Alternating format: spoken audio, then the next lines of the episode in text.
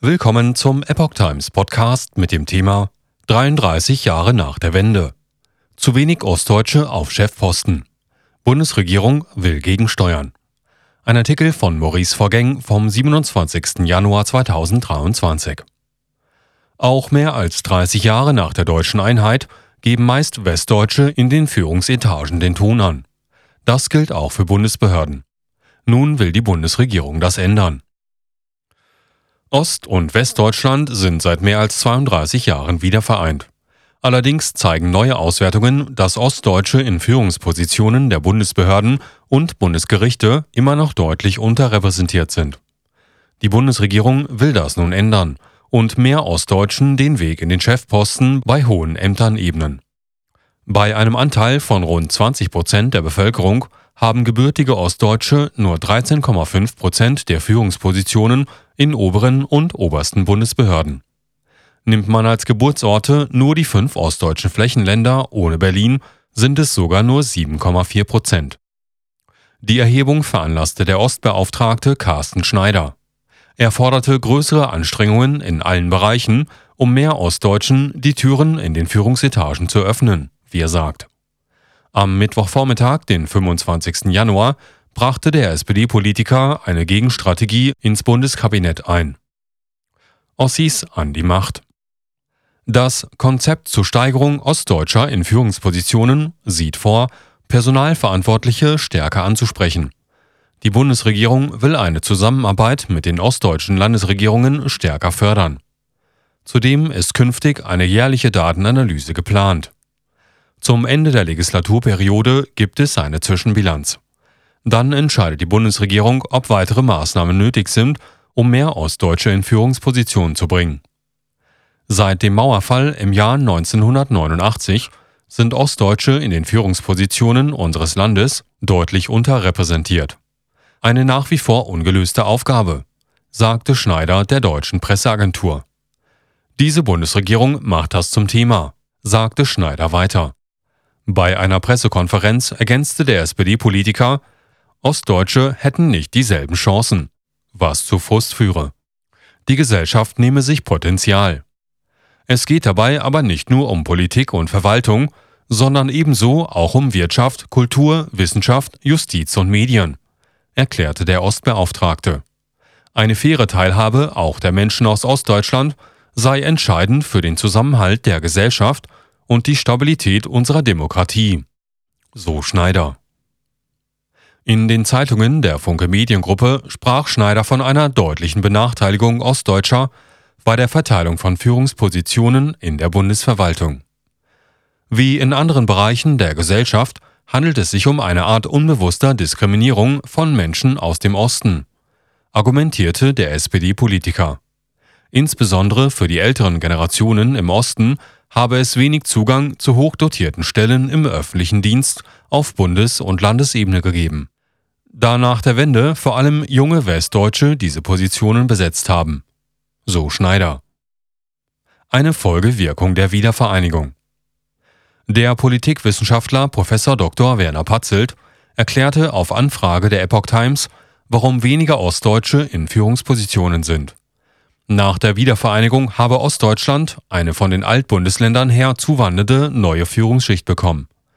Diese besetze dann die Spitzenstellungen in Wissenschaft, Kultur, Verwaltung und Wirtschaft, wann immer westdeutsche Unternehmen sich in Ostdeutschland betätigen. Eine solche Schicht bleibt dann auch und bietet der nächsten Generation der ihr gehörenden bessere Aufstiegschancen als denen, die sich den Aufstieg erst persönlich erkämpfen müssen, schilderte Patzelt.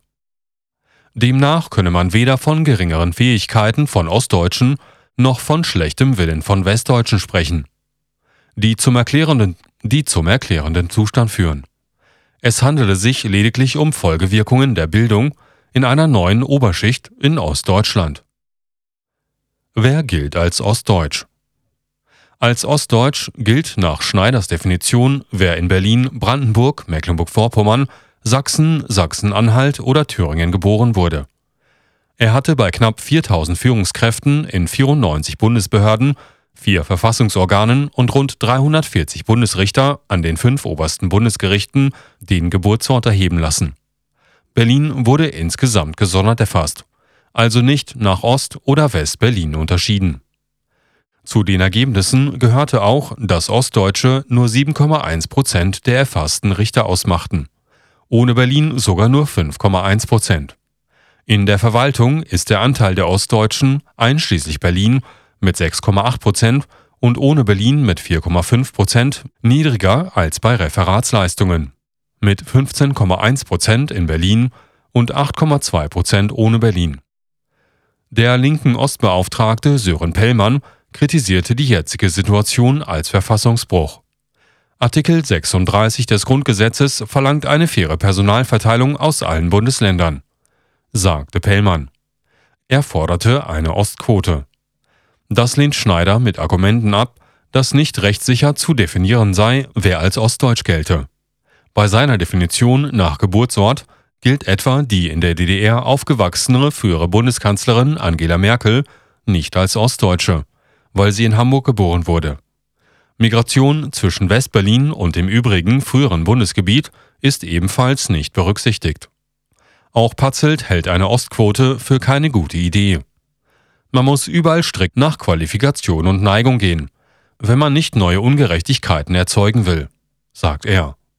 Wann immer man Personal nicht nach Qualitätsgesichtspunkten auswählt, würde das Niveau eines Unternehmens oder einer Verwaltungseinheit sinken ob wir uns als ein auf vordere Plätze im Wettbewerb angewiesenes Land dies leisten könnten, gab Patzelt zu bedenken. Viele kleinere Maßnahmen geplant. Schneider will mit niedrigschwelligen Maßnahmen gegensteuern. Diese sollen Daten zu den Geburtsorten systematischer erfassen. Bundesbehörden sollen mit Selbstverpflichtungen arbeiten. Zudem will der Ostbeauftragte Auswahlgremien vielfältiger besetzen. Führungskräfte gezielt auf ihre Aufgabe vorbereiten und Netzwerke fördern. Zum Ende der Legislaturperiode soll es bei Bedarf weitere Schritte geben. Schneider sagte, er hoffe auf Fortschritte schon im nächsten Jahr. Er fände es fair, wenn die Vertretung Ostdeutscher in Führungspositionen ihrem Bevölkerungsanteil von 20 Prozent entspräche. Der Ostbeauftragte der CDU-CSU-Bundestagsfraktion Sepp Müller betonte, Anstatt Konzepte zu fordern, sollte die Bundesregierung jetzt endlich handeln. Es gebe hochqualifizierte Arbeitskräfte in Ostdeutschland. Sie sollten angemessen berücksichtigt werden. So Müller. Der FDP-Ostbeauftragte Hagen Reinhold stellte klar, nie darf gelten Region vor Qualifikation.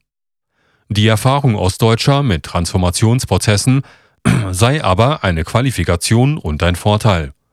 Die Bundesbehörden könnten Menschen aus Ostdeutschland gezielter ansprechen und für eine Bewerbung motivieren. Und für eine Bewerbung motivieren.